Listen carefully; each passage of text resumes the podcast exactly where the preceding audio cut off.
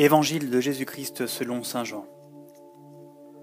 En vérité, en vérité, je vous le dis, celui qui n'entre pas par la porte dans l'enclos des brebis, mais en fait l'escalade par une autre voie, celui-là est un voleur et un brigand. Celui qui entre par la porte est le pasteur des brebis. Le portier lui ouvre et les brebis écoutent sa voix. Et ces brebis à lui, il les appelle une à une et il les mène dehors. Quand il a fait sortir toutes celles qui sont à lui, il marche devant elles et les brebis le suivent parce qu'elles connaissent sa voix. Elles ne suivront pas un étranger, elles le fuiront au contraire, parce qu'elles ne connaissent pas la voix des étrangers. Jésus leur tint ce discours mystérieux, mais eux ne comprirent pas ce dont il leur parlait. Alors Jésus dit à nouveau, En vérité, en vérité, je vous le dis, je suis la porte des brebis. Tous ceux qui sont venus avant moi sont des voleurs et des brigands, mais les brebis ne les ont pas écoutés. Je suis la porte. Si quelqu'un entre par moi, il sera sauvé, il entrera et sortira, et trouvera un pâturage.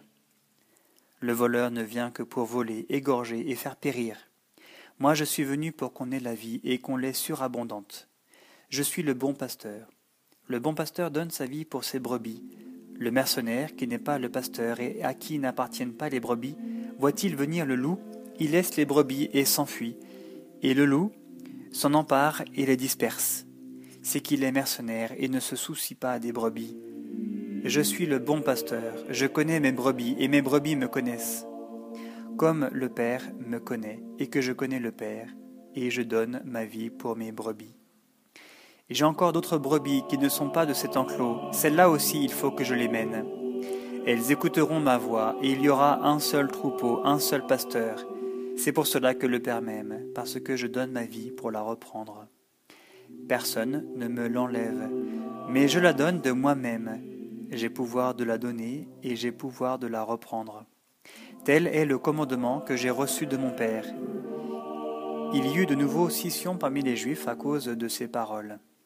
Beaucoup d'entre eux disaient Il a un démon, il délire. Pourquoi l'écoutez-vous? D'autres disaient Ces paroles ne sont pas d'un démoniaque. Est-ce qu'un démon peut ouvrir les yeux d'un aveugle? Il y eut alors la fête de la dédicace à Jérusalem, c'était l'hiver. Jésus allait et venait dans le temple sous le portique de Salomon. Les Juifs firent cercle autour de lui et lui dirent Jusqu'à quand vas-tu nous tenir en haleine? Si tu es le Christ, dis-le nous ouvertement. Jésus leur répondit Je vous l'ai dit et vous ne croyez pas. Les œuvres que je fais au nom de mon Père témoignent de moi, mais vous ne croyez pas parce que vous n'êtes pas de mes brebis. Mes brebis écoutent ma voix, je les connais et elles me suivent. Je leur donne la vie éternelle, elles ne périront jamais, et nul ne les arrachera de ma main. Mon Père, quant à ce qu'il m'a donné, est plus grand que tous. Nul ne peut rien arracher de la main du Père. Moi et le Père, nous sommes un. Les Juifs apportèrent de nouveau des pierres pour le lapider. Jésus leur dit alors, Je vous ai montré quantité de bonnes œuvres venant du Père, pour laquelle de ces œuvres me lapidez-vous? Les Juifs lui répondirent Ce n'est pas pour une bonne œuvre que nous te lapidons, mais pour un blasphème, et parce que toi, n'étant qu'un homme, tu te fais Dieu. Jésus leur répondit N'est-il pas écrit dans votre loi J'ai dit Vous êtes des dieux. Alors qu'elle a appelé Dieu ceux à qui la parole de Dieu fut adressée, et l'écriture ne peut être récusée. À celui que le Père a consacré et envoyé dans le monde, vous dites Tu blasphèmes, parce que j'ai dit Je suis fils de Dieu.